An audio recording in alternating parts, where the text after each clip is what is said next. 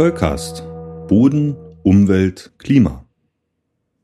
Ja, hallo, Servus, IBIMS, der Christoph und ich begrüße euch ganz herzlich zu Soulcast Folge 79 vom 28. Februar 2024. Und auch diesmal bin ich trotz äh, einer gewissen Notlage nicht alleine im Studio, sondern der Julian ist da. Hallo, Julian. Christoph, Tag, Tag. Ja, wir haben eine kleine, wie ich sagte, eine kleine Notlage. Ne? Also die Folge fällt hier ein bisschen aus der Reihe, weil das Leben hat bei uns einfach zugeschlagen. Wir können keine ähm, reguläre Folge in dieser Woche produzieren, aber Servus IBIMS ist ja der Titel. Ähm, und das war eine Folge, die haben wir mal außerhalb der Reihe aufgenommen, du und ich. Und diese vorbereitete Folge werden wir jetzt in Teil zwei dieser Folge einfach einspielen. Ja? Das ist ja auch ein Paper, was du geschrieben hast, ich glaube im Jahr 2020 äh, zu Böden auf Bimsstein. Ähm, ist eine, ein sehr gelungenes Thema, wie ich finde, und vor allem der beste Titel aller Zeiten. ja, ja, ja. Kommt flach, fliegt tief. Ne? Ja, wie, wie, wie die Leute das von uns gewohnt sind, Julian. Ja, also man muss ja auch das Niveau halten.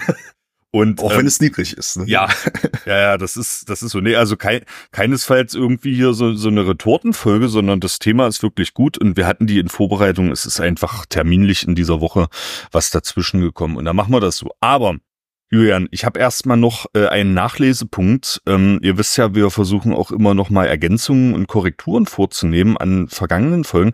Die letzte Folge mit Andres, da hatte der Andres gesagt, er wollte eigentlich äh, passend zur Fastenzeit sozusagen ähm, mal eine Folge machen und sich damit befassen, was passiert denn eigentlich, wenn man landwirtschaftliche Böden nicht düngt. Ne, wie ist dann da der Stoffhaushalt, Organismentätigkeit, whatever. Äh, hat er gesagt, hatte er Schwierigkeiten, was zu finden. Und unser treuer Hörer Wolfgang Behrendt hat sich jetzt gemeldet. Ähm, Habe ich dir schon mal von Wolfgang Behrendt erzählt? Bisher noch nicht tatsächlich. Nee, das ist äh, Wolfgang Behrendt ist äh, der Hörer, ist erst Landwirt, ja, und der, der wohnt auch in der Nähe von dir tatsächlich, also im, im Großraum Koblenz mehr oder weniger. Ich hoffe, ich sage jetzt nichts Falsches, aber auf der Karte sah es zumindest so aus. Anyway, ähm, er ist äh, Landwirt und Wolfgang Behrendt ist der Landwirt, der den Zollcast auf dem Trecker hört. Also der sich äh, die Folgen zieht auf dem MP3-Player. Äh, da hat er mich mal gefragt, wie man das macht. Auch das ist bei uns möglich und der uns dann wirklich bei der Feldarbeit hört. Und das finde ich großartig. Also Grüße an Herrn Behrendt an der Stelle. Ähm, nehmen wir natürlich auch gerne mal Anmerkungen entgegen. Und die Anmerkung ist, dass es auf der DBG-Jahrestagung 2023 tatsächlich einen Konferenzbeitrag gab ähm, zum Thema der sogenannten Aushagerung, nennt man das dann. Ja, also wenn landwirtschaftliche Böden ähm, nicht oder unzureichend gedüngt werden, und der ist von gewesen von Professor Dr. Thomas Appel von der Technischen Hochschule in Bingen. Das ist ja nur auch nicht weit von dir, ja? Genau. Ja, ne, und also da äh, danke für den Hinweis, das nehmen wir jetzt mal auf und da kann der Andres ja nächstes Jahr zur Fastenzeit beispielsweise auch mal eine Folge zur Aushagerung machen. Das wäre auch eine Möglichkeit. Ja, äh, soweit zur Nachlese und Julian, jetzt ähm, ist ein aktuelles Thema, was wir hier ins Vorgespräch gerne einbringen äh, möchten. Ähm, wir haben uns Ende dieser Woche jetzt kurz geschlossen und es ist eine unerhörte Begebenheit passiert. Jürgen, erzähl doch mal, was passiert ist. Ja, ich, ich äh, war ein bisschen, bisschen was erstaunt und du genauso, als ich dir, als ich dir äh, mal geschrieben hatte, ähm, weil du auch gesagt hast, ja krass, das müssen wir eigentlich mal, eigentlich mal tatsächlich thematisieren, weil es halt auch so bodengeografische, bodenkundliche ähm, Fragestellungen tangiert. Ähm, ja, Lirum Larum, um es kurz zu machen. Ich war, wann war es? Anfang letzter Woche. Ähm, jetzt schon zum zweiten Mal ähm, Juror bei den Schüler experimentieren Jugendforschrunden in Koblenz. Da gibt's ja quasi dann immer erstmal so die kleinen lokalen ähm, Präsentationsrunden. Sieger werden dann zu den Landeswettbewerben, die Landessieger zu den Bundeswettbewerben. Das eskaliert dann halt immer so hoch. Und äh, zumindest nicht bei uns tatsächlich, also bei den Georaumwissenschaften ähm, sondern wie ich im Nachgang dann noch erst erfahren habe, bei der Biologie ist sowas passiert, wo ich ähm, ja im Nachgang echt schon so ein bisschen die Augenbraue gehoben habe und direkt mal gesagt, mir so gedacht habe, das, das muss mal Christoph schicken, so in Richtung Wissenschaftskommunikation, ne? Also heißes Eisen. Ähm, ja, um es kurz zu machen, wir sind jetzt die ganz, ganz bösen Leute, die jetzt wahrscheinlich so im ersten Schritt Elfjährige zum Wein bringen und über biologische Landwirtschaft schimpfen. Das wäre vielleicht so der erste Gedanke. Ähm, aber ich glaube, das wollten wir mal so fünf Minuten thematisieren, dass es da halt so mehrschichtige Probleme eventuell mit gibt, die halt darüber hinausgehen. Denn ähm, tatsächlich bei dem jüngeren Wettbewerb, also Schüler experimentieren, das ist ja quasi für die Jüngeren, ähm, ist tatsächlich sogar prämiert worden. Und deshalb ist das überhaupt uns, uns vor die Füße gefallen. Ähm, eine Arbeit zu äh, mondphasenbedingtem Düngen nach Demeter-Prinzip. Also sprich, da haben zwei Schülerinnen ähm, versucht rauszufinden, okay, nach Demeter-Standards ähm, macht es wohl einen Einfluss, beziehungsweise muss man das ja auch so machen. Das ist ja so ein elitärer Club, der dann sagt, so, es gibt bestimmte Regeln, dann kriegt ihr das Demeter-Siegel, dass man zum Beispiel bei abnehmendem Mond düngen sollte. Das haben die tatsächlich dann wohl im Kleinversuch gemacht, ähm, haben interessanterweise rausgefunden in ihrem kleinen Projekt, das ist sogar so, also es scheint sogar so einen Nachweis dieses Effekts gegeben zu haben. Ja, und die Pressemitteilung flatterte dann quasi rum, beziehungsweise die Meldung äh, flatterte dann rum, das waren dann quasi so die, die ähm, ja, Lokalsieger, die in Richtung Landeswettbewerb geschickt werden. Und jetzt kann man sich erstmal fragen, okay, coole Sache. Ne? Also Demeter steht für biologischen Landbau. Es sind engagierte Schülerinnen, die sich in dem Thema irgendwie beschäftigen. Ja, und dennoch, ähm, ja, um den Ball mal zurückzuspielen, haben wir ja beide so diese, diese Reaktion gehabt, so krass, dass, dass sowas abläuft. Christoph, warum bist du direkt auch so gesagt, so, so, das müssen wir thematisieren? Ja, es ist, es ist eben das Schlagwort Demeter, ne? Das läuft unter dem, unter dem Begriff biodynamische Landwirtschaft. Ähm, und es ist für mich auch besonders schwierig, weil jetzt eben bei so Wettbewerben wie Jugend forscht natürlich darum geht, Kinder und Jugendliche an die Wissenschaft heranzuführen. Und das bedeutet einerseits, dass es den Kindern und Jugendlichen natürlich auch Spaß macht, äh, da mal so ein Experiment aufzusetzen und äh, auch Ergebnisse zu notieren und ähm, Schlussfolgerungen zu ziehen.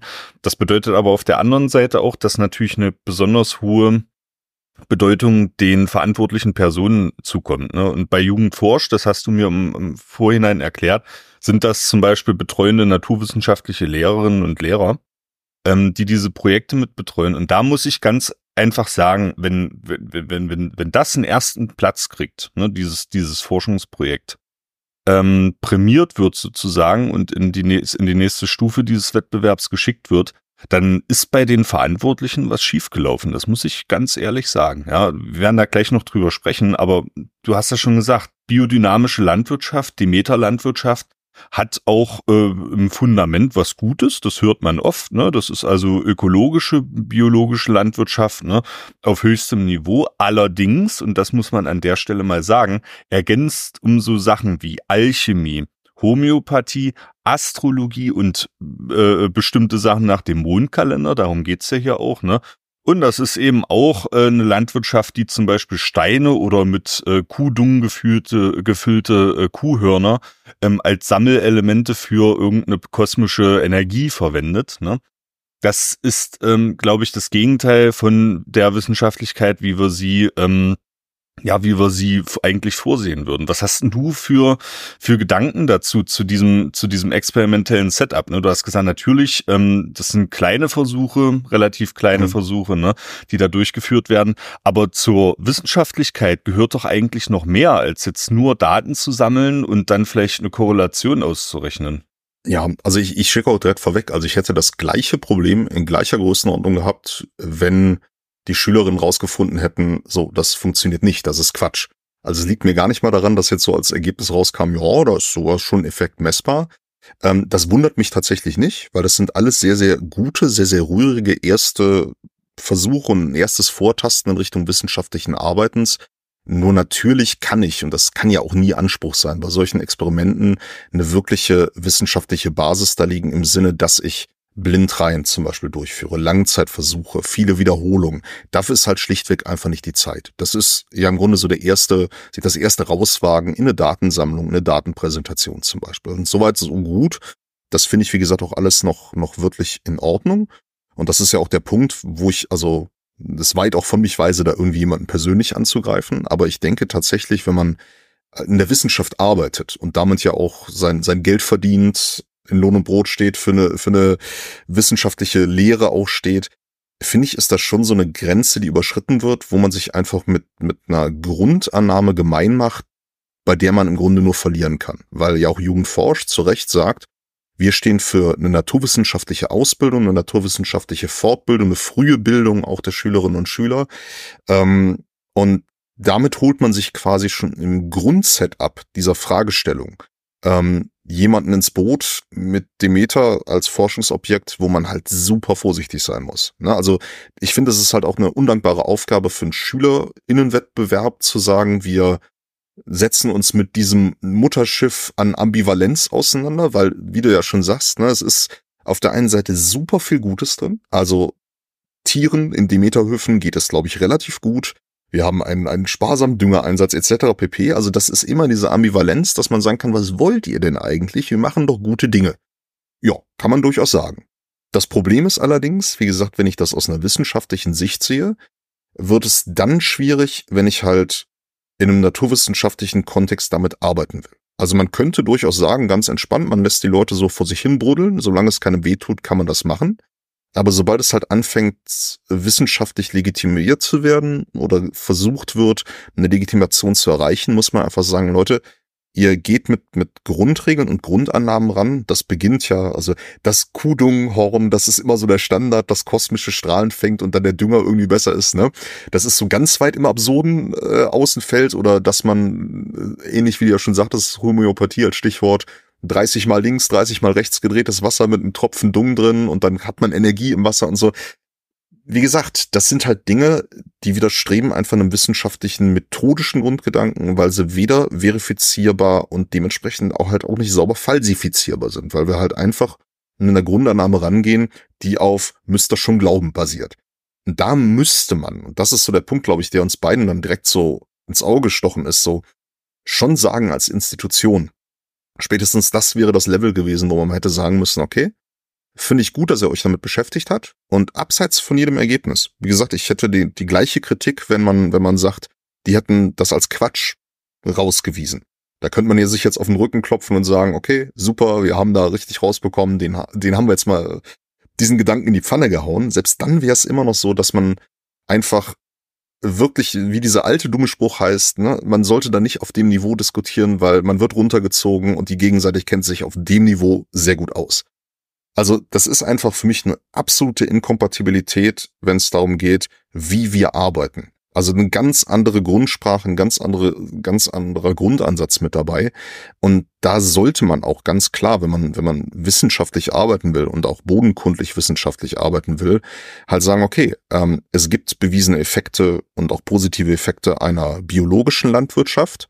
Aber sobald das halt in diese Sparte reingeht, ins, ins Biodynamische, hole ich mir halt einfach Dinge ins Boot, die einfach faktisch nicht mit einer wissenschaftlichen Sprache vereinbar sind. Und halt auch nicht mit der wissenschaftlichen Grammatik, sage ich mal, mit der wir unsere Forschung betreiben. Und das finden, fanden wir, glaube ich, ja beide dann halt sehr kritisch, wenn man jetzt im Grunde hingeht und das darüber ja sogar noch stärker legitimiert, als es nötig gewesen wäre. Man hätte ja durchaus sagen können, okay, schöne Arbeit. Wie gesagt, wir kriegen, wir kriegen eine, eine entsprechende Wertung, aber durch das Schicken zum Landeswettbewerb, glaube ich, ist schon so eine, so eine, so ein Schritt der Legitimation erfolgt, dass man sagt, okay, das ist was, womit man sich auseinandersetzen sollte. Und das ist natürlich auch was, was eigentlich ja die Wissenschaft sich auf die, ähm, auf die Fahne schreibt, zu sagen, man geht ergebnisoffen ran, ohne einen Bias, völlig unbeeinflusst an Dinge. Aber man sollte auch mit aller, mit allem Selbstbewusstsein sagen, dass man nicht jeden Quatsch mitmachen muss. Also das ist zumindest meine Meinung dazu, dass man einfach sagt, okay, wenn etwas wirklich in der Grundausrichtung inkompatibel ist zu einer wissenschaftlichen Methode, und da sollte man so selbstbewusst sein und sagen, es gibt ja aus gutem Grund einfach saubere Grundsätze wissenschaftlichen Arbeitens. Das beginnt bei simplen Dingen wie ich plagiiere nichts und geht hin bis zu ich muss wiederholbare, von unabhängigen Personen rückbestätigende Versuchsaufbauten liefern. Ich muss Rohdaten liefern, die es einem Reviewer oder unbeteiligten Forscherinnengruppen erlauben, replizierbare Ergebnisse zu bringen. Ne, ich muss Blindtests etc.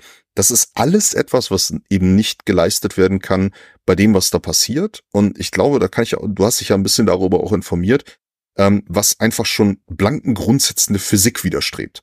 Ne, also, wo man schon sagen muss, okay, das Regelbuch passt nicht zusammen. Das kann physikalisch bewiesen nicht einen Effekt haben irgendwie. Ja. Da hast du ja auch, glaube ich, ein bisschen was zu recherchieren. Ne? Richtig, genau. Ich habe ein, ich hab ein sehr, sehr gutes Paper gefunden, ähm, was tatsächlich, also es kommt aus Valencia, der Titel ist What, What has been thought and taught on the Lunar Influence on Plants in Agriculture, Perspective from Physics and Biology. Das ist von Olga Majoral und noch drei weiteren Kollegen, alle aus Valencia in Spanien. Und sie arbeitet, glaube ich, an einem Institut ähm, für Science Education. Ja, also die machen quasi nichts nix anderes. Äh, das Paper ist vom 2. Juli 2020 äh, ist auch Open Access, ist natürlich in den Show Notes und die haben das mal durchdekliniert. Die haben durchdekliniert, was ist denn eigentlich in der landwirtschaftlichen Lehre beispielsweise, in der biologischen Lehre, ne? Was äh, existieren da eigentlich für Annahmen äh, zum Einfluss des Mondes auf Pflanzenwachstum? Das erkläre ich jetzt nicht. Und die haben dann aber auch mal durchdekliniert, hm, welche, ja, was kann es denn da für Wechselwirkungen geben, theoretisch, ne? Und lass uns das einfach mal durchrechnen. Gravitativer Einfluss, ne? Wir wissen, der Mond hat einen Einfluss auf die Gezeiten beispielsweise, hat einen gravitativen Einfluss. Da sagen sie, also die, die, die Differenz bei einer zwei Meter hohen Pflanze, ne, von, quasi von der Spitze der Pflanze bis zur Wurzel, äh, das sind drei mal zehn hoch minus 13 Meter pro Quadratsekunde, also Differenz in der Fallbeschleunigung. Ne, also das ist nichts, ne, das deklinieren sie durch. Genauso Beleuchtungseffekte des Mondes, hier geht's ja um Mondfaden, sagen sie. Nein, das ist absolut, ähm, also auch mit Zahlen belegt natürlich, das ist kompletter Humbug, ne. Und ähm, sie adressieren dann in diesem Paper, das finde ich besonders wertvoll, eben auch noch eine Aufgabe an Lehrerinnen und Lehrer ähm, und sagen eben vor dem Hintergrund dieser besorgniserregenden Tatsache, dass es solchen Irrglauben gibt ne, und solche Fehlvorstellungen. Das ist ja teilweise, das sind tra irgendwelche Traditionen, irgendwelche Mondtraditionen. Du sollst Zedernholz im Mondschein schlagen und so. Ne? Das wird da eben auch genannt müssen Lehrerinnen und Le Lehrer kritisches Denken ähm, promoten, ne? also müssen das voranbringen. Und kritisches Denken heißt eben auch, sich genau mit dieser Frage auseinanderzusetzen. Ist mein Ergebnis oder ist überhaupt die, die, die Durchführung eines Versuches, da hätte ja der Lehrer jetzt eigentlich ansetzen müssen, ne? ist die Durchführung eines Versuches eigentlich überhaupt sinnvoll? Ne? Und wenn dann zwei Schülerinnen zu mir kommen als Lehrer, das sage ich auch mal ganz direkt aus der Perspektive, ähm, dann weiß ich das vielleicht auch erstmal nicht. Ne? Also Demeter Landwirtschaft bin ich vielleicht nicht informiert. Das ist aber wirklich eine Kleinigkeit, da sich mal kurz zu informieren und deshalb dieses Paper auch in den Show Notes hier. Und dann kann ich auch dieses Ansinnen der Schülerinnen, äh, experimentell irgendwas zu Pflanzenwachstum zu machen, vielleicht auch umlenken auf einen, in einen Bereich, der möglicherweise auch besser belegt ist. Ne? Du sagst es richtig, man kann die Nicht-Existenz des Pumuckels, äh, die kann man einfach nicht beweisen. Ne? Und das geht, glaube ich, an der Stelle so ein bisschen in die Richtung. Ja. Also ich sehe hier eindeutig, wenn Lehrerinnen und Lehrer das äh, begleiten, sehe ich da wirklich die Verantwortung. Das will ich auch nochmal sagen. Und ähm, ja, Punkt, Julian. Hm. An der Stelle. Das ist wirklich ist wirklich schade, ne? weil wir werden auch nicht die Letzten sein, die das kritisieren. Spätestens, wenn das jetzt auf die nächste Ebene geht bei Jugendforsch, ne, wird das natürlich. Ich bin, ich bin halt mal gespannt, ob es tatsächlich ein, ein, Echo da irgendwann mal gibt. Hm. Ähm, ja, also das ist, ist schon spannend zu sehen. Aber ich denke, wie gesagt, ähm, gerade man hat ja mal irgendwann dieses nette Buzzwords des postfaktischen Zeitalters mal in den letzten Jahren erfunden. Gerade weil es eine immer, immer aufgeheiztere öffentliche Diskursführung ja auch gibt, finde ich, ist es auch mal wichtig zu sagen, dass man auch mal mit einem Selbstbewusstsein einfach auftritt und sagt, so, wir müssen auch nicht jeden Quatsch mitmachen, sondern auch mit einem gewissen Selbstbewusstsein rangehen und einfach sagen, okay, gewisse Dinge sind nicht kompatibel mit der grundlegenden wissenschaftlichen Methode. Und die ist ja sogar interdisziplinär vereinheitlicht. Es geht in jeder Fachrichtung, in jeder Fachwissenschaft, muss es einfach klare Thesen, Hypothesen geben, die verifizierbar sind, falsifizierbar sind, wiederholbar sind. Und da hat die Zeit tatsächlich ja gezeigt, es gibt ja keinen wirklichen Beleg, der irgendwo replizierbar publiziert wurde, dass eine dieser Grundannahmen, die ja insbesondere halt hinter dem Demeter-Verband stehen, ähm, irgendwie replizierbar belegbar sind. Und irgendwann, klar, finde ich, sollte man dann auch mal das Selbstbewusstsein haben zu sagen, okay Leute, wir kommen nicht zusammen. Und das ist ja so lange, da bin ich auch entspannt. Ähm, sie machen ja nichts Schlimmes, das ist ja nicht Erdölverklappung auf dem Acker oder so, sondern es kommt ja was Gutes mit dabei rum. Aber es wird dann halt, wie gesagt, finde ich schon kritisch, wenn man versucht, eine wissenschaftliche Legitimation zu haben, ähm, wenn man versucht, halt Wissenschaft damit so ein bisschen auch zu unterhöhlen, indem man sowas betreibt. Und man darf natürlich nicht, nicht ganz außer Acht lassen, das betrifft aber jeden Zweig, auch eine konventionelle Landwirtschaft, eine normale biologische Landwirtschaft, da stecken ganz einfach auch ganz intensiv Gelder hinter und ein Lobbyismus auch hinter. Ne? Und gerade deshalb sollte man sich als Wissenschaft, die ja eigentlich unabhängig, maximal hat über Drittmittel gefördert arbeitet, sollte man sich schon, denke ich, von emanzipieren, sich dann nicht noch von einem letztendlichen Lobbyverband, der in sich hat ja seine Berechtigung, okay, aber sich da halt nicht von Karren zu spannen und sagen, wir verschaffen jetzt einer Methode Legitimation, die einfach nicht mit unserem Selbstbewusstsein einer, einer wirklichen Naturwissenschaft oder Wissenschaft halt kompatibel ist. Ja, das sehe ich ganz genauso. Und ähm, ihr, wir hoffen jetzt, wir haben hier vor allem den, den beiden Mädels, ich finde es auch super, dass die da mitmachen ja. und dass die sich da engagieren. Und das soll das auf gar keinen Fall dämpfen. Also falls Sie das hier hören, ey, macht auf jeden Fall weiter. Ne? Das ist, wie gesagt, eine Kritik an den Verantwortlichen und nicht an den beiden. Ähm, ja, und ihr werdet hier in diesem Podcast, weil wir nun mal der einzige und erste bodenkundliche Podcast im deutschsprachigen Raum sind, auch äh, zur, zum Stichwort Demeter Landwirtschaft noch einiges hören. Das ist auf jeden Fall auch schon in der Pipeline. Und das mache ich dann auch nicht alleine, sondern da holen wir uns jemanden ran, der direkt an den äh, Schriften Rudolf Steiners, das ist ja der Begründer dieses, das wissen viele auch nicht, ein Philosoph, direkt an diesen Schriften arbeitet. Und das wird dann auch nochmal aufzeigen, dass das wirklich äh, kompletter Nonsens ist. Also Paper auch in den Shownotes. Haben wir drüber gesprochen, Julian. Ich fühle äh, ich fühle mich jetzt ein bisschen leichter, ja, dass wir das besprochen haben. Ich danke dir dafür, dass du mich darauf hingewiesen hast, auch wenn das für mich in dem Moment auch ziemlich aufregend war. hast du schon gesagt, ne? Aber ähm, jetzt haben wir das, glaube ich, mal beleuchtet, unsere Meinungen dazu kundgetan und wie immer könnt ihr euch bei uns melden, ähm, wenn ihr da noch was äh, ergänzen wollt. Und jetzt äh, wünschen wir euch, glaube ich, viel Spaß ähm, mit dem BIMS-Thema. Ja, ich habe der der Folge mal, ich, wenn man wenn man peinliche Titel sucht, so sollte man immer bei den deutschen Jugendwörtern nachgucken. Ich habe sie deshalb ja spannenderweise Servus IBIMS genannt. Ich glaube 2017 war's, weil es tatsächlich heute mal um BIMS geht. Ne? Also ein vulkanisches Gestein. Wir haben eben schon gesagt, wir sitzen ja am Lacher See ähm, hier und das ist auch quasi so eins unserer Forschungsgebiete, weil es halt in der Nähe von Koblenz ist. Und ähm, ja, wir haben durch reinen Zufall vor, ha, wann war es, fünf, sechs Jahren, haben wir uns mal damals mit einem Kollegen noch in der Abteilung überlegt, so das alte Waldgebiet haben wir auf links gedreht, wir brauchen mal ein neues, haben uns dann mal im Umkreis von Koblenz umgetan und tatsächlich einen ehemaligen Studenten von uns gefunden, der inzwischen Revierleiter ist, was natürlich das Türchen sehr weit geöffnet hat, dass wir da auch ordentlich Unsinn machen können im Wald, ohne wie viel vorher Leute zu fragen und sonstiges. Naja, und wir sind also auf die rechte Rheinseite gewechselt. Ne? Wie der Kölsch immer so schön sagt, die Schäl Sick. Wir sind also einmal rüber gewechselt auf die falsche Rheinseite, wie man es so gerne nennt.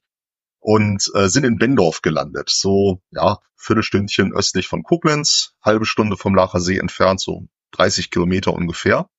Und für uns war es halt ein super spannendes Gebiet, weil da ganz, ganz viele Ausgangsgesteine direkt in der Nähe beieinander sind. Du hast da Lösseinwehungen, du hast alte Rheinkiese auf den, auf den Hauptterrassen da liegen, ähm, aber halt auch vulkanogene Ablagerungen. Ne? Das heißt, vom Lacher See, der vor, ja, ganz frisch neu datiert 13.000 Jahren ausgebrochen ist, und ja, eine der größten Eruptionen in Europa war und definitiv die größte, die wir im Grunde so haben in der jüngeren ja, Erdgeschichte in Deutschland. Ja, und dadurch ist also quasi BIMS da eingeweht worden in die Fläche und auf dem hat sich ja ein relativ seltener Bodentyp dann eben auch entwickelt, weil das muss man halt sagen, so viele Gegenden in Deutschland mit vulkanischen Bodentypen haben wir nicht. Ähm, also man kennt ja so das klassische Ding der Vogelsberg als Riesenregion mit Basalt. Wir haben im Oberrheingraben um den Kaiserstuhl gibt's ein bisschen was und dann halt klassischerweise Westerwald und Eifel. Ne? Das sind so unsere Vulkangebiete, die wir haben. Und ähm, wenn man ganz nah oder ganz genau reinguckt, sind wir in der Osteifel. Das ist so das jüngste Vulkangebiet Deutschlands eigentlich auch. Also nah am Rhein letztlich gelegen. Und da startete so als Einordnung der Vulkanismus so vor knapp 500.000 Jahren. Aber erstmal ohne großen Knall, sondern ganz viele kleine Basaltkegel, also eher so die kleineren Vulkanberge, die man so kennt. Aber ähm, was halt sehr unschön ist und was man sich auch fragen muss, warum da Vulkane? Wir haben keine Plattengrenze, wir haben da nichts, was irgendwie normalerweise Vulkanismus triggert. Ähm, wir haben halt einen Hotspot darunter. Also so ein, ein Bereich, wo halt Schmelze stabil aufsteigt, ordentlich große Magmakammern füllen kann in der Tiefe. Und darüber hinaus ist der Untergrund halt auch noch zerknackst. Ne? Also wir haben so eine, so eine Bruchschollentektonik, wie man das nennt, also die Gesteine im Untergrund, die sind alle im Zuge von der Gebirgsbildung zerbrochen. Das heißt, es gibt ganz viele kleine Gänge, wo so Magma nach oben steigen kann, sich seinen Weg suchen kann. Normalerweise geht das halt sehr verträglicher. Kleine Vulkane, kleinere Berge, alles gut, ne, für die Nahumgebung nicht gut, aber nichts, was jetzt riesengroße, großen Impact in der größeren Region hätte. Das war dann ein bisschen anders. An zwei bis drei Stellen. Also die bekannteste ist eben der Lacher See. Ist auch das jüngste Ding. Das hat sich durch Zufall ein See drin gebildet. Touristisch wunderschön dann jetzt dadurch. Ähm, es gab nämlich zwei bis drei große Caldera-Vulkane. Ähm, einer ist ein bisschen älter. Der interessiert uns heute mal nicht. Und der jüngste war halt eben der Lacher See. Der ist, das haben die Mainzer gerade, da habe ich den Link auch mal reingestellt in die Show Notes, ähm, ist letztes Jahr in der Nature sogar publiziert worden, also richtig hoch reingehangen. Haben die das Ding tatsächlich auf plus minus neun Jahre datieren können und liegen jetzt so bei 13.006 ähm, vor heute. Die haben also Baumstämme sich genommen, C14 datiert, die also in den Ablagerungen drin waren, ähm, die in Klimareihen eingehangen. Und inzwischen wissen wir halt relativ genau. Es muss ein Frühsommertag gewesen sein. 13.000 Jahre vor heute ausgehende Eiszeit und wir wissen sogar, das ist auch ganz bitter, auch das Paper habe ich reingestellt, was hier rumgerannt ist. Also über den Höhlenbär bis zu Pferden, Hamster, sonstiges, was man nicht alles frittiert da drin gefunden hat. Die hatten also alle nicht so den, nicht so den besten Tag, sag ich mal, als das Ding ausgebrochen ist. Ne? Gut. Was wie gesagt dabei passiert ist, das Ding ist halt wirklich hochgegangen. Also das ist mit ja, so geschätzten 30 Kubikkilometern ordentlich Masse, was da rausgefeuert wurde. Das meiste natürlich in der Nähe. Also da haben wir Ablagen, die sind teilweise 20, 25 Meter hoch. Ähm, aber halt auch über einen weiten Teil Europas gestreut mit dem Wind. Ähm, deshalb ist Lara Seetefra, also Zeug, relativ beliebt, wenn ich was datieren will, weil du je nach Windrichtung bis Südschweden so ganz feine Aschen immer noch findest. Und wenn du natürlich genau weißt, das ist aus dem Alter raus datiert, ist das ein super wertvoller Marker irgendwo Boden drin, wenn ich mal irgendeine Altersdatierung machen will.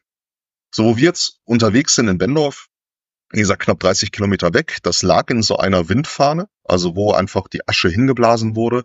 Und da liegen wir immer noch so bei zwei bis sechs Metern Aschenablagerungen, die da runtergekommen sind. Das Material ist super spannend, ist halt BIMS-Asche. Also BIMS ist ja so aufgeschäumtes Material, also sehr porenhaltig, sehr, ähm, sehr geringe Dichte halt einfach mit dabei. Und das kannst du dir wirklich so vorstellen, also was da unten im Untergrund liegt in Bendorf, wie so Ceramiskügelchen. Ne? Also mhm. eigentlich so was man sich gerne in so, so einen Blumentopf reinhaut, zieht gut Wasser durch die Poren, ist locker, ist warm. Ne? Also eigentlich ein richtig schönes Substrat, wenn du irgendwo reinwurzeln willst. Das Dumme ist jetzt allerdings nur, ähm, dass wir ein paar Probleme jetzt damit haben. Ne? Also wenn der BIMS da rumliegt. Zum einen ähm, habe ich ein Problem, wenn ich bodentypologisch arbeiten will oder pädogenetisch arbeiten will, weil wenn ich in die KA5 reingucke, das ist immer ein bisschen der Frustmoment. Ja. Es gibt keine vulkanogenen Böden da drin. Ja. Es gibt ein einziges Ding und das ist so ein Feigenblatt, das ist die äh, viel gescholtene Lockerbraunerde, die man mal, glaube ich, irgendwann eingeführt hat, weil man gemerkt hat, so, ah, verdammt, ey, wir haben ja vulkanogene Böden. und wenn ich so da durchblätter in der K5, da kommt ja gar nichts. Also überlegen wir mal. Und interessanterweise ist das auch genau das Ding, was so unseren BIMS-Boden gut beschreibt. Also da ist ein äh, Horizont drin, der soll geringe Lagerungsdichten auf jeden Fall haben. Ein hohes Maß an vulkanischen Gläsern soll da quasi drin sein. Also so Verbindungen, die wir im Grunde da auch beim Erkalten der Lava mit drin haben. Und ähm, ja, das ist für uns ein bisschen problematisch. Also ich möchte nicht mit Leuten tauschen, die so auf Basalt arbeiten müssen, weil da finde ich quasi keine Entsprechung irgendwie drin. Ähm, deshalb klar und auch beim Publizieren geht man dann lieber in Richtung WAB, also die internationale Nomenklatur. Da gibt's da natürlich ne, mit dem Andosol, äh, Ando aus dem japanischen Dunkelschwarz, ne, gibt's also entsprechende ähm, Bodentypen, die wir halt beschreiben können. Und wir sind eigentlich immer ganz gut damit gefahren, das ganze Ding ein Cambic Andosol zu nennen, also einen Braunerde ähnlichen vulkanogenen Boden. Das macht uns dann ganz glücklich, weil wir können dem, dem Kind jetzt wenigstens einen Namen geben. Also im Deutschen locker Braunerde oder halt irgendeine Braunerde-Varietät. Aber so richtig gut kannst du es halt nicht mit der K5 beschreiben.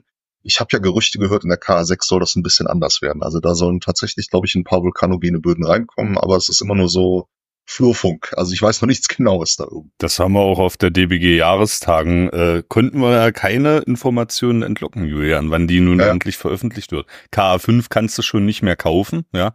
Ja, ja. also da sind die Studis hart traurig momentan und es werden Mondpreise aufgerufen momentan für die, für die alten K5. Ja.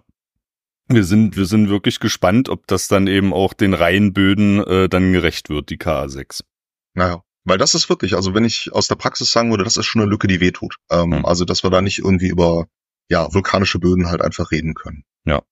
Naja, und ich sag mal so, das ist halt so die Ausgangslage für uns. Wir wissen also, da sind Böden auf BIMs. An sich schon super spannend, weil wir sitzen damit ja quasi auf der einzigen Stelle oder einer der wenigsten Stellen in Deutschland, wo wir überhaupt so richtig ausgeprägte Böden über sowas wie BIMs haben. Weil und der Standardvulkan in Deutschland ist eigentlich eher so basaltisch. Ja, also, wie gesagt, der Vogelsberg ist ein Riesenbasaltgebiet zum Beispiel und super alt. Ja, mit der Pfalz teilweise haben wir noch so alte permische, devonische Vulkane noch rumfliegen, aber halt alles so altes Zeug wirklich. Ne? Und das ist super junges Substrat, also wirklich erst diese 13.000 Jahre alt und so ganz eigene Charakteristika. Also man könnte sich alleine schon nur mit den BIMS-Böden hier super ja auseinandersetzen. Das haben ja auch viele Leute schon gemacht, weil es halt einfach was echt Spannendes und sehr lokal begrenztes auch ist, was ziemlich besonders ist für Deutschland. Ähm, das Dumme ist, nicht nur Bodenkundler haben sich mit dem Zeug auseinandergesetzt. Denn wir haben ein Paper geschrieben, was sich da schimpft. Es ist ähm, a mouthful, wie der Engländer sagen würde. Äh, Penetration Resistance of Lachasee Tephra Andosols Evaluating Routing Conditions of Undisturbed and Excavated Forest Soils. So, das ist der lange Titel. Ne? Also da muss man erstmal ein bisschen sacken lassen. Sprich, wir haben uns angeguckt, wie sind die bodenphysikalischen Eigenschaften für Wurzeln. Also wie gut kommen die mit diesem BIMS-Material klar? Das an sich wäre schon spannend gewesen, das mal rauszufinden. Aber jetzt kommt ja dieser Passus rein mit undisturbed und excavated forest soils. Das heißt ungestört und abgegraben, abgebaute ähm, Waldböden. Und das lässt schon so ein bisschen die Alarmglocke klingeln, weil anthropogener Einfluss. Ne? Also der Mensch fuhrwerk da ein Stück weit mit rum. Was die da machen, ähm, man sieht es im Paper auch relativ schön, wir haben es ja auch verlinkt, ist eine ganz surreale Aktion. Also als ich das das erste Mal gesehen habe, als wir diese Geländebegehung mit unserem Ex-Studenten und jetzt Förster da gemacht haben, hätten wir nicht gedacht, also ich habe das wie gesagt mit einem Kollegen damals gemacht, auf sowas zu stoßen. Also ich habe das gesehen, hier bei uns um die, um die Gegend direkt in der Nähe des Lachersees, aber ich hätte es im Wald noch nicht bisher gesehen, ist nämlich, dass man etwas macht, was Ausbimsung heißt. Das bedeutet also, Firmen gehen hin, pachten einen Plot, tragen den gesamten Oberboden ab, aber wirklich so genau wie mit dem Lineal gezogen, weil du hast halt richtig schön noch sehr gerade gezogene Ablagerungen dieser Bimsaschen. Dann baggern sie die ganze Bimsasche aus, bis sie an die darunter liegenden Grundgesteine kommen, also Schiefer zum Beispiel oder Fließerden jetzt aus dem, aus der Eiszeit. Und dann kippen sie alles vom Oberboden wieder zurück. Und was dann übrig bleibt, ist quasi so eine Parzelle, die steht wie so ein, ja, abgesenktes Ding, vier bis sechs Meter tiefer in der Landschaft. Drumherum die Felder sind vier, sechs Meter höher ja, und der BIMS ist halt einfach raus. Das heißt, man ja. Und, und, und, der, und der BIMS wird von den Firmen als äh, äh, Pflanzensubstrat dann verkauft, nee, oder wie? Nee, nee, viel, viel interessanter und klimatechnischer noch viel versauter. Ah. Das sind nämlich alles Zementfirmen, die das machen. Ah. Also es gibt ein, ein Riesenzentrum hier in Neuwied, am, im, am Mittelrhein, im Neuwieder Becken gibt's, was weiß ich, Wunder, wie viele Steinwerke und Zementwerke und Betonwerke. Ähm, dazu braucht man das Zeug nämlich tatsächlich. Weil schon die Römer haben BIMs genutzt und diese sogenannten Porzellane, äh, Porzellane heißen, das sind also vulkanische glasreiche Ablagerungen, um halt eben einen Beton zu machen, der wasserfest abbindet. Also diese vulkanischen Gläser haben die Eigenschaft, wenn du die nass machst, ist das ein wunderbarer Kit, der so richtig schön zermunscht und zermannelt und fest wird und wasserfest wird. Und die Römer haben das Know-how quasi von südlich der Alpen damals schon mitgebracht. Die kannten das so aus Neapel, phlegräische Felder, da haben wir ja ähnliche Ablagerungen, auch genau solche Bimse. Und als die quasi hier nach Germania hochgedüst sind und links des Rheins sich hier niedergelassen haben, war es, glaube ich, ein großes Hallo, als die plötzlich hier in der Höhe des Mittelrheins Zeug gefunden haben, wo sie sich gedacht haben, ah, das sieht aber ganz ähnlich aus wie das, was wir also so aus Neapel und der Gegend kennen. Und ja, das hat tatsächlich schon kurz vor, kurz nach Christus um die Zeit hier so einen kleinen Industrieboom ange, angefeuert. Also wir wissen, die Römer haben das damals schon abgebaut, das Zeug auch entsprechend genutzt, ähm, haben auch die Basalte, also das ältere Zeug zum Beispiel für Mühlsteine genutzt. Also die waren richtig froh darüber, hier diese vulkanischen Ablagerungen zu finden. Und ähm, naja, ich sag mal so, das ist so der Hauptgrund, weswegen man den BIMS da rausholt. Also Pflanze wäre ja noch irgendwie schön, dann hätte man wenigstens was äh, sozialromantisches, die machen das für andere Pflänzchen und so. Aber es ist halt knallhart energieintensive Zementindustrie. Ne? Also dafür wird's quasi rausgeholt. Und insgesamt sieht die, sieht die Gegend ganz lustig aus, weil halt ganz viele wie gesagt, Äcker und Felder teilweise höher oder tiefer liegen. Ähm, aber es passiert anscheinend auch und ziemlich belegbar halt auch im Wald, was an sich schon mal spannend ist, weil es ja eine ganz andere Dynamik hat. Ein Wald hat eine Umschlagszeit von 40, 50, 60 Jahren. Das heißt, da kannst du nicht mal eben so sagen, das Feld ist mal von Jahren nicht in der Nutzung und danach machen wir wieder weiter, sondern wenn da halt irgendwie was passiert, dann hat das einen längerfristigen Impact, weil so ein Forstwirt, der muss dann halt gucken, nach der Wiederverfüllung braucht es ein paar Jahrzehnte, bis quasi wieder was, ja, Erntewürdiges da drauf im Grunde steht. Ne? Ähm, was da geht, ganz spannend ist, ich habe da mal so einen alten, alten Zeitungsbericht aus den 50ern rausgesucht, auch für die Shownotes aus dem Spiegel damals, weil es wirklich so in den 50ern, Nachkrieg, Bauboom, alles, was so losging, ne, da wurde das enorm gebraucht, enorm genutzt.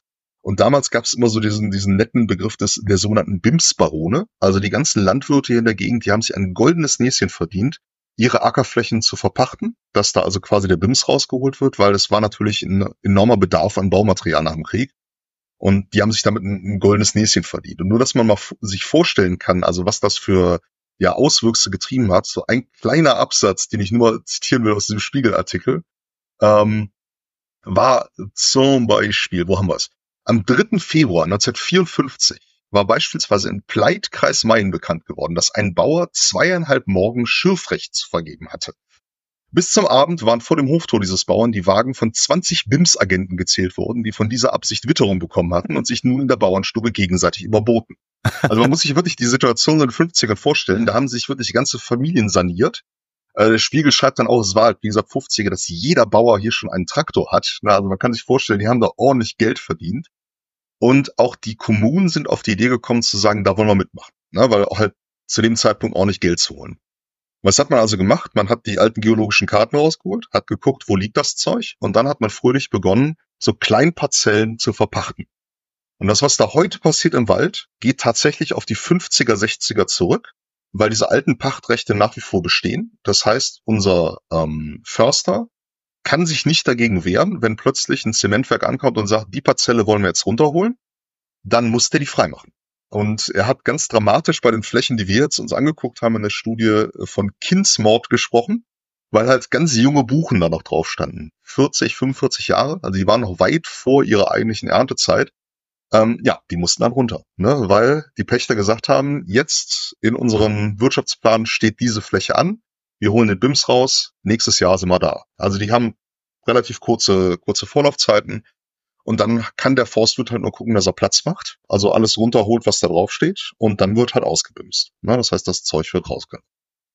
Und das ist halt so die, die Grundsituation, vor der wir stehen. Also das ist eine Ressource, die wird genutzt, eben jetzt für die, ähm, für die Zement- und Betonindustrie, um halt einfach das ganze Ding ähm, ja, zu nutzen als Zuschlagsstoff. Ne? Und für uns, als wir das gesehen haben, haben wir direkt so geschaltet und gesagt, ja, das ist ja eigentlich super spannend, weil wir könnten uns jetzt mal überlegen, wie verändert sich das denn hinsichtlich unterschiedlicher Bodenparameter. Ähm, damals hat man noch den, den Dr. Jens Hahn, der ist inzwischen in, auch in Koblenz immer noch, aber an der Bundesanstalt für Gewässerkunde verblieben. Der war Bodenchemiker, ich eher Bodenphysiker und wir hatten das damals eigentlich so gedacht, so als Tech-Team anzugehen, zu sagen, wir untersuchen jetzt mal genauso diese diese Änderungen, die da halt so drin stecken, was passiert, wenn der BIMS da rausgeholt wird. Und für uns war das halt vor allem auch deshalb sehr spannend, weil halt der BIMS so eigen ist in seinen Eigenschaften. Also dieses, ähm, ja, sehr grobkörnige, lockere, luftige Substrat. Und was da drunter liegt, sind halt Fließerden. Also richtiger tonischer, toniger Schmonz im Grunde, der so eher Wasser staut und genau das Gegenteil im Spektrum darstellt dass wir halt diesen Shift mal so ein bisschen nachvollziehbar machen wollten. Also wie sind die Böden vor dem Abbaggern, wie sind sie nach dem Abbaggern? Und für uns war halt super spannend, dass die ja immer nur ganz kleine Parzellen genommen haben. Und die haben sich dann im Grunde entlang eines Hangs so von Osten nach Westen durchbewegt und haben also hinter sich diese wiederverfüllte Landschaften hinterlassen und vor sich hat man noch die Benchmarks. Das heißt, wir haben die Lage gehabt, vier Flächen zu beproben, die 2002, 2018 während unserer Aufnahme und noch nicht abgebaggert war. Das heißt, wir hatten eine Benchmark, wo wir sagen konnten, so ist der Vorherzustand. Und wir konnten sogar rückwärts gucken durch die Zeit, wie entwickeln sich die Böden quasi über 20 Jahre zum Beispiel. Also wie entwickeln die sich hinsichtlich der, der entsprechenden Eigenschaften, die wir uns angucken. Das war eine super Ausgangslage, weil wir halt nicht warten mussten. Wir hatten direkt so einen Hang als Versuchslabor vor uns, der immer jünger wurde in der Abbaggerung. Und wir waren auch bei der dritten Fläche, die wir da drauf haben, bei einer Abbaggerung dabei. Das heißt, wir konnten sogar eine Fläche vorher und nachher direkt beproben und so einen direkten Impact ähm, im Grunde rausweisen. Das war im Grunde so unser Ding, ähm, was wir so als Grundausgangslage haben. Da haben wir einiges gemacht. Äh, ich habe Bodenerosionsversuche darauf gemacht. Ähm, wir haben uns bodenchemisch halt, wie gesagt, Parameter angeguckt. Aber unter anderem auch eine Sache, über die das Paper im Speziellen geht, halt den Eindringwiderstand und die Durchwurzelbarkeit. Na, weil wir schon gesagt haben, okay, der wird sich wahrscheinlich ein bisschen was tun. Also, wenn der BIMS eben rausgenommen ist. Ähm, das, wie gesagt, so die, die Ausgangslage.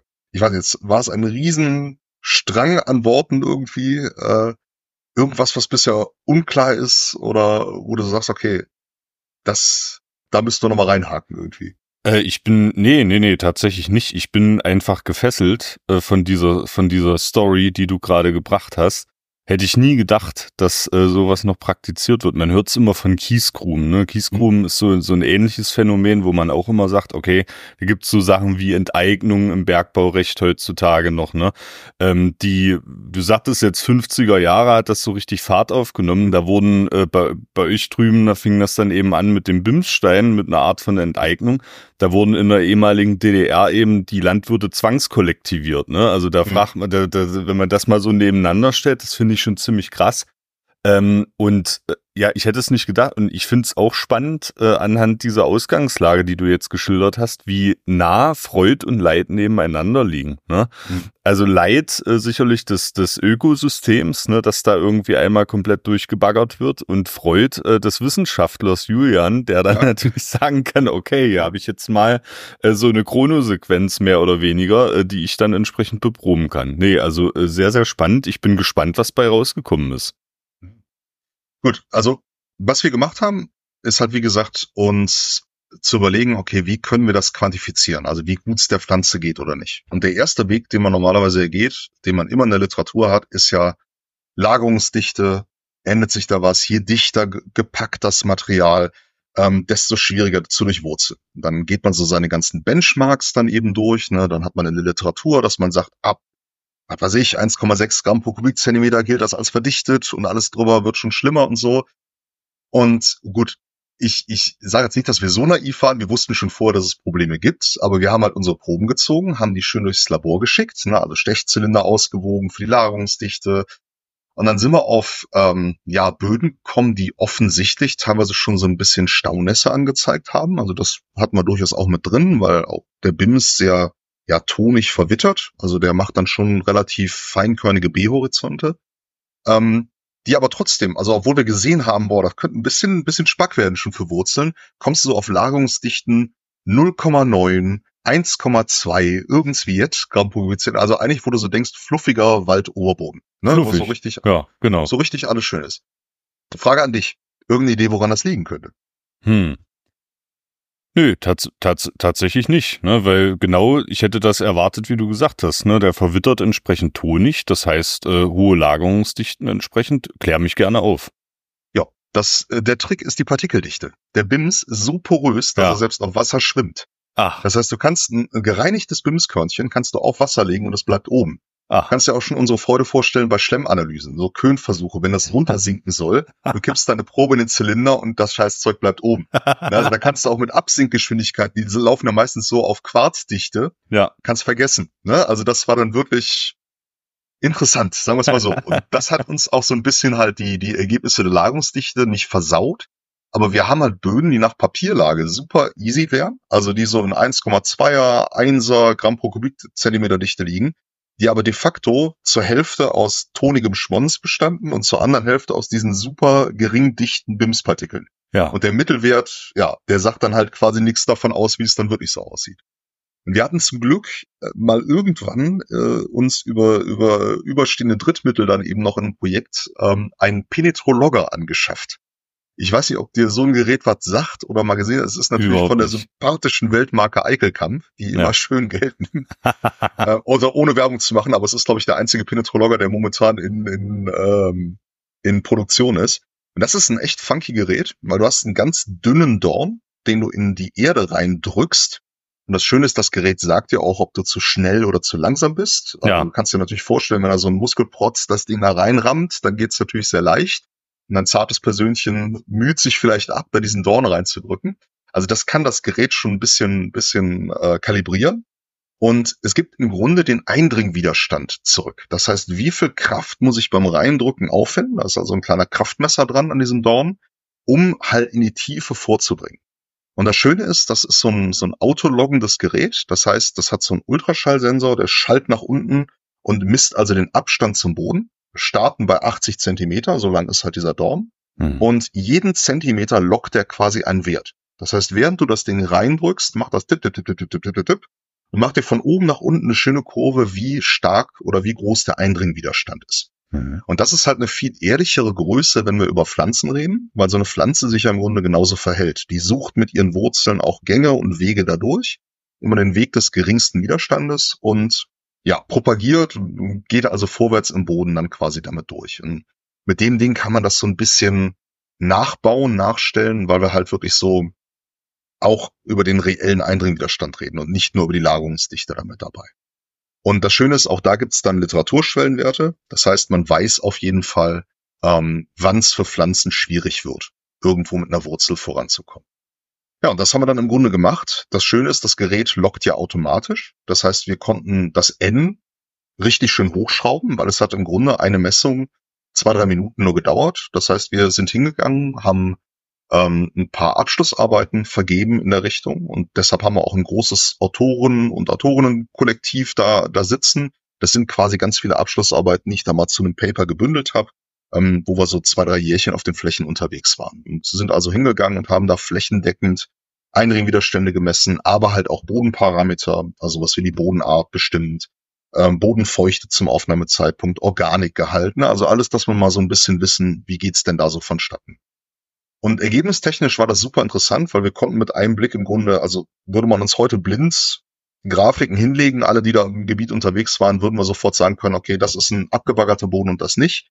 Weil was sich natürlich ganz klar geändert hat, war vor allem der Sandgehalt, weil das eben die dominante Korngröße dieser BIMS-Partikelchen ist. Hm. Ähm, das heißt, wir sehen bei den, bei den noch nicht angegangenen Böden, so ab einem halben Meter Tiefe beginnt das, knallt dir so richtig der Sandgehalt dadurch und die anderen Korngrößen treten also sehr stark in den Hintergrund. Genau umgekehrt sieht's aus bei den verfüllten Böden. Da kommst du halt irgendwann in diese Fließerden mit rein in der Tiefe, die ja eigentlich, das ist ja auch ganz spannend, mal so vier, sechs Meter drunter lagen. Also die waren nicht mehr so aktiv an der Pädogenese beteiligt, diese Dinger. Ähm, jetzt plötzlich werden sie wieder akut, weil sie jetzt nur einen halben Meter unter der Oberfläche liegen. Und die merkst du halt auch wieder deutlich. Ne? Da kommt also richtig ein hoher Tonanteil eben durchgedrückt. Und ähm, das haben wir dann auch ziemlich brutal gemerkt im Eindringen. Das heißt, wir haben gemerkt, ähm, wir kommen sehr schnell in Bereiche einfach rein, die laut Literaturlage so das Propagieren der Wurzel, das, das Weitergehen und Weiterwachsen der Wurzel schon verhindern können. Und da gibt's halt nicht so viele allgemeingültige Werte, weil man kann sich vorstellen, so eine fette Buche mit einer Hauptwurzel, die kümmert das überhaupt nicht. Also die geht da vielleicht noch irgendwann durch. Ähm, wenn hingegen, ich was weiß ich, feine Gräser oder irgendwas haben, die haben natürlich mit ihren dünnen Wurzelchen bisschen mehr Probleme da durchzukommen. Aber dennoch gibt's halt so Schwellenwerte, wo man so Aussagen treffen kann wie um einen gewissen Prozentsatz verringerte Wurzelfortpflanzung oder, oder Weiterwachsen der Wurzel. Und da waren wir halt sehr, sehr schnell drin. Also in den wiederverfüllten Bereichen nach 30, 40 Zentimetern wurde es schon kritisch. Also wo du dann auch einfach merkst, ne, wir reden jetzt ja nicht von den, von den fetten Buchen, die da draufstehen, sondern was kann der Forstwirt nur nach dem Wiederverfüllen tun? Der kann ja nur wieder aufforsten. Hm. Also entweder Natur verjüngen, also ein paar kleine Dinger da reinsetzen oder halt wie früher, ne, preußisch genau Linie an Linie gemacht, aber dennoch, die jungen Bäume kriegen damit auch Probleme, ne, weil es wird auch anaerob, Wasser staut sich, ne, also da gehen die auch nicht mehr so gerne rein in die ganzen Geschichten. Und das haben wir auch gesehen bei den ältesten Flächen.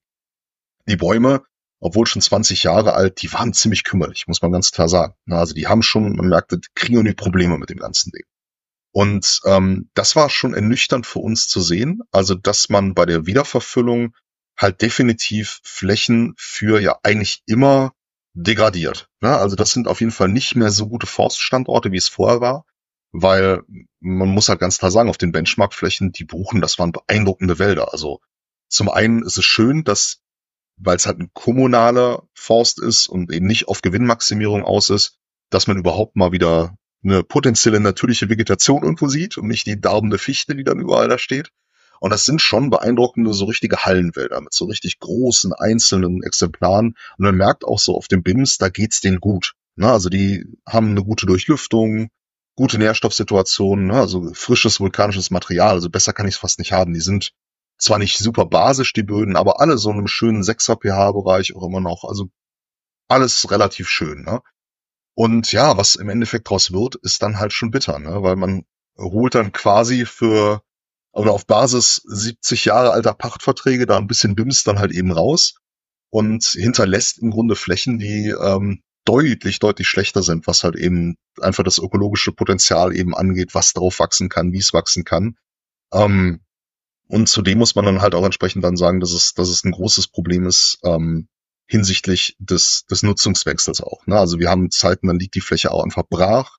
Also da kann plötzlich was erodieren. Da habe ich auch nochmal so ein zweites Paper, was gemacht haben, in die Show Notes mit dazu gepackt. Also da gibt's ein paar Folgeprobleme, die halt einfach ja unvermeidlich sind. Und das Dumme ist tatsächlich, die Verträge sind gemacht. Ne? Also man kommt da schlecht raus. Und so wie ich es zumindest verstanden habe, ähm, ist es im Großteil auch sogar schon so, dass das Geld auch schon gezahlt wurde. Das heißt, man hat damals zu Zeiten, als die Pachtverträge geschlossen wurden, hat man die Einnahmen generiert. Und 70 Jahre später passieren jetzt Folgen, wie zum Beispiel die Bäume müssen zu früh gefällt werden. Also da habe ich einen Ertragsausfall, die nicht mehr kompensiert werden können. Na, also wo man einfach sagt, das ist abgegolten, das ist bezahlt und wir holen es jetzt raus, weil wir es brauchen. Na, das ist so der, der, die Logik, die dann halt dahinter steht. Und ähm, na, wir konnten im Grunde bei der Studie schon nachweisen, dass wir halt eine deutliche Verschlechterung sehen. Und natürlich wissenschaftlich versucht man es statistisch signifikant auch darzulegen. Auch das war möglich, weil wir halt eben ähm, einen Kruskal-Wallace-Test gemacht haben, das heißt auf Ähnlichkeit überprüft haben. Und da war es relativ klar, dass wir also ähm, ja deutliche Unterschiede sehen. Also wir konnten gruppieren die nicht angefassten Böden und die äh, ausgebaggerten Böden, die waren jeweils ähnlich zueinander statistisch, aber haben sich untereinander schon signifikant unterschieden. Also das ist nicht nur so ein Gefühl oder mal ein paar Werte, die daneben liegen, sondern auch statistisch signifikant war klar. Ne? Also da ähm, haben wir so ein bisschen das Problem, dass sich da erkennbar einfach was ändert. Und ähm, was ganz spannend war, wir hatten ja eine Fläche, die wir, die wir so live uns angucken konnten, also sprich beprobt vor dem Ausbaggern und beprobt nach dem Ausbaggern. Und ähm, die war noch erstaunlich locker tatsächlich. Also als wir die beprobt haben, jetzt im, im Nachgang des Ausbaggerns, ähm, da haben wir schon gemerkt, oh, die anderen Widerstände sind aber noch relativ gering. Was erstmal so im ersten Gedanken gesagt hat, okay, erstaunlich, haben sie hier vielleicht was anders gemacht als bei den anderen Flächen? So Gespräche mit den Baggerfahrern und so haben gesagt, nee, nee, alles wie immer. Und man kann also davon ausgehen, dass sich die Flächen auch erst langsam setzen. also dass das wirklich ja. so drei, vier Jahre dauert, bis also wirklich so dieses locker wiederverfüllte Material einfach durch Niederschlag, durch Plakulation halt so ein bisschen, ein bisschen sich gesetzt haben. Und das ist was, was wir jetzt so im ja, Ende diesen, Anfang nächsten Jahres auch mal angehen wollen. Also wenn ich jetzt mal wieder AbschlusskandidatInnen bekomme, dann scheuche ich die dann auch mal heraus, weil wir jetzt so fünf Jahre nach Ausbaggerung sind für die Fläche. Und es wäre jetzt mal spannend, einfach zu sehen, hat sich da jetzt schon so, so eine Konsolidation einfach ereignet, dass das so ein bisschen abgesackt ist, sich runtergesetzt hat wie es denn da im Grunde aussieht. Und ja, es wird halt spannend sein zu sehen, wie sich die Flächen insgesamt verhalten. Ähm, generell muss man auch noch als Ausblick dann aber auch sagen, dass jetzt der neue Forstwirt, der jetzt da sitzt, also der Revierleiter, man merkt schon, dass der ein Biogeo-Student ist, der also so ganz holistisch und gesamtheitlich und ganzheitlich das macht. Der macht jetzt halt aber auch ganz bewusst das Ding als Versuchsfläche auf. Das heißt, diese 20 Jahre alte Fläche, das waren halt wirklich diese preußisch genauen, in geraden Reihen gepflanzten Setzlinge, die dann wieder durchforstet werden müssen, also ähm, so ein Stück weit wieder gelichtet werden müssen. Und die neuen Flächen ist jetzt eh super spannend mal zu sehen, wie sich so ein Wald von selbst entwickelt, weil ähm, der Johannes, also der Förster, ist jetzt wirklich hingegangen und hat das super spärlich mit so einzelnen Setzlingen im Grunde nur äh, aufgeforstet, auch wieder mit Buchen, Eiche, so als Mischung im Grunde, was auch vorher drin stand. Und der Großteil der Fläche wirklich komplett der Sukzession überlassen. Also wirklich gesagt, okay, wir gucken mal einfach, was tut sich hier in einem System auch hinsichtlich Klimawandel, so eine Fläche, die auf Null gestellt wurde, wie entwickelt die sich, wie wächst die denn so entsprechend an? Und alleine das wird jetzt halt auch nochmal so ein spannender Fall sein, zu sagen, okay, wo geht denn da so eine, so eine Reise im Grunde auf so einer auf Null gesetzten Fläche wirklich hin?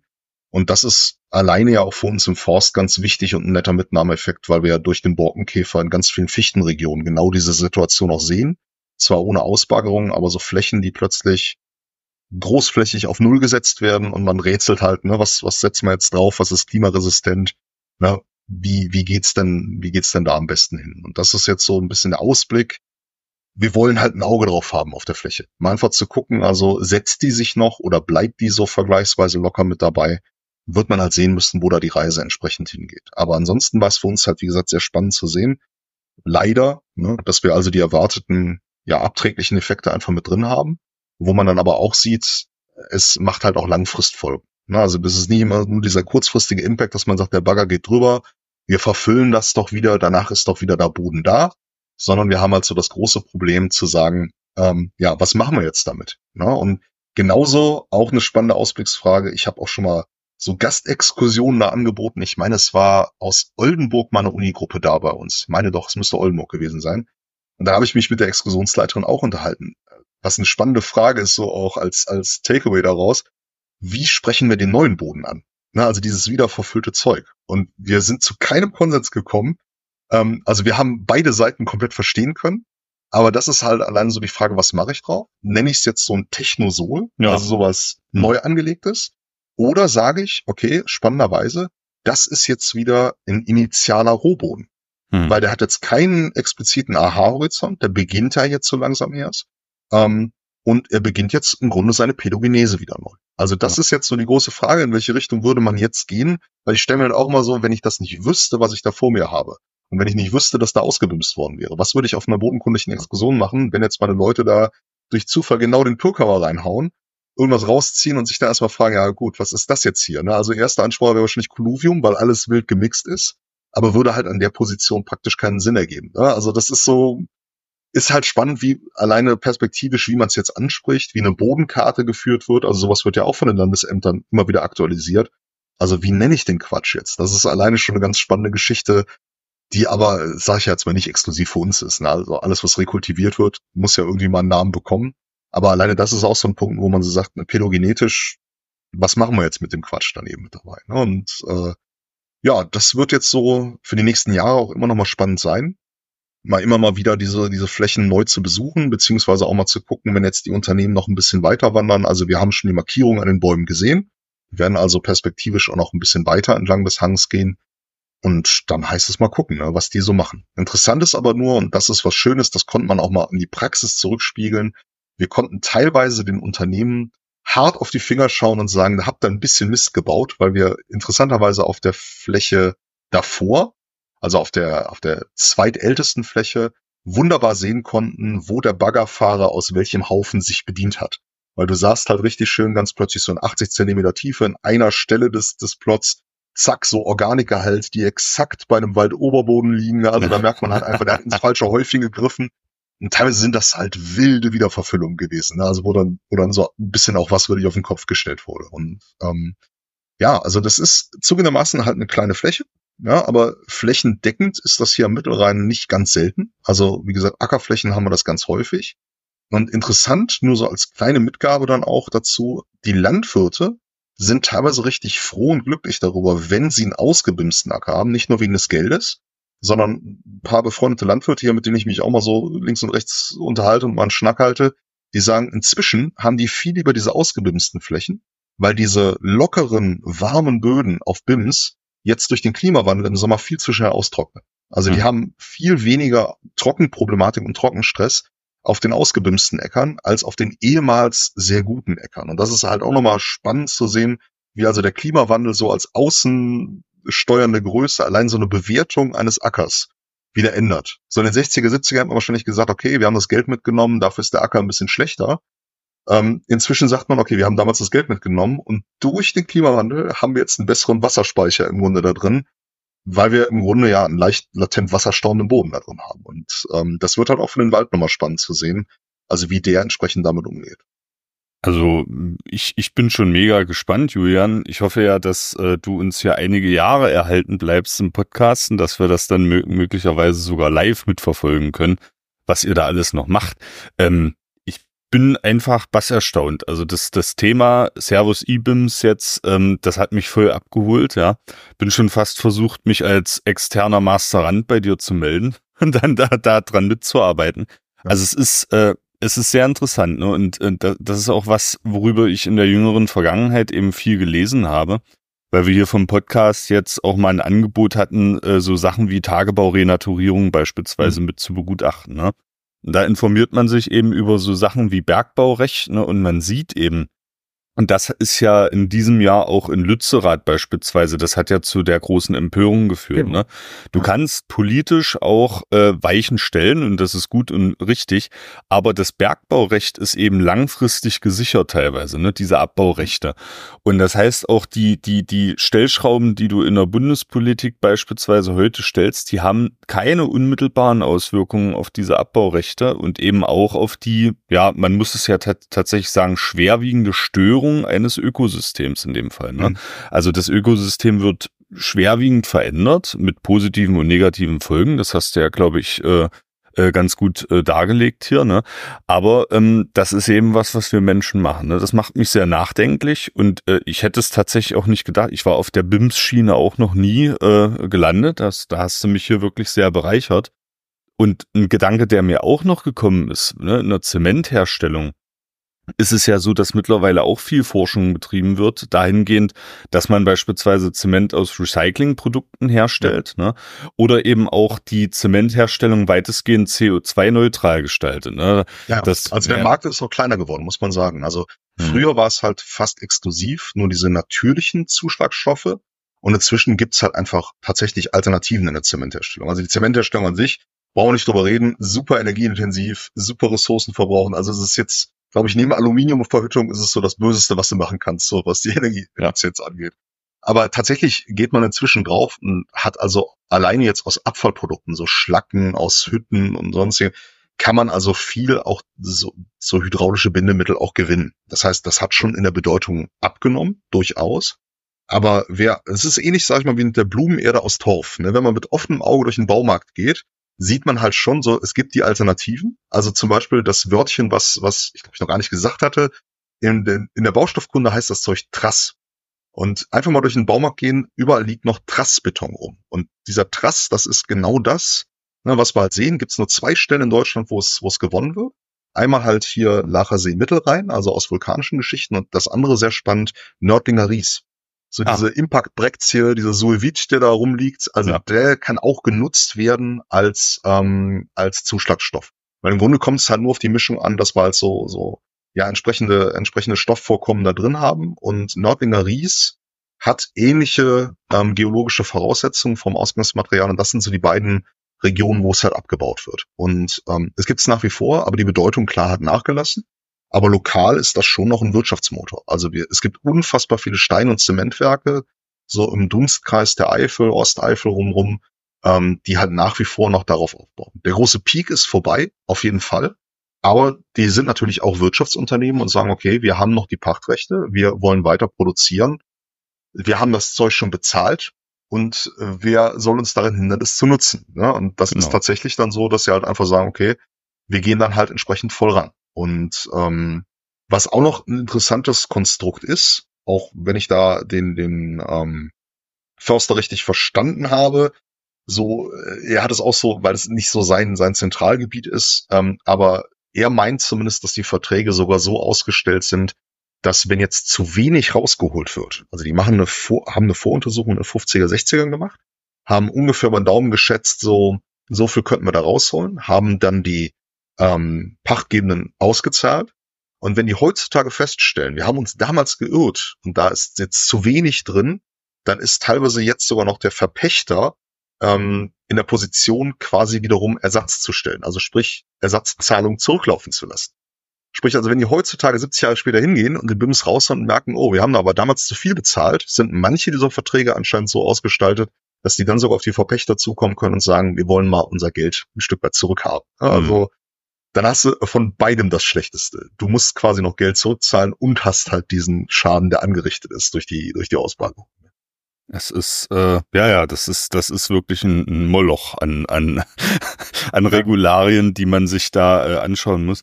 Ähm, Julian, vielen Dank. Also du hast mich voll abgeholt. Ich denke, die Zuhörerinnen und Zuhörer auch mit diesem Thema. Ähm, ich muss mich sowieso mit, mit, mit, mit deinem Lebensraum dort äh, noch mal ein bisschen näher befassen. Das ist auch topografisch tatsächlich eine Region, die mir komplett entgangen ist, ne? so aus, aus meiner aus meiner Perspektive. Ähm, ich danke dir für dieses hochinteressante Thema, für diese Folge IBIMS.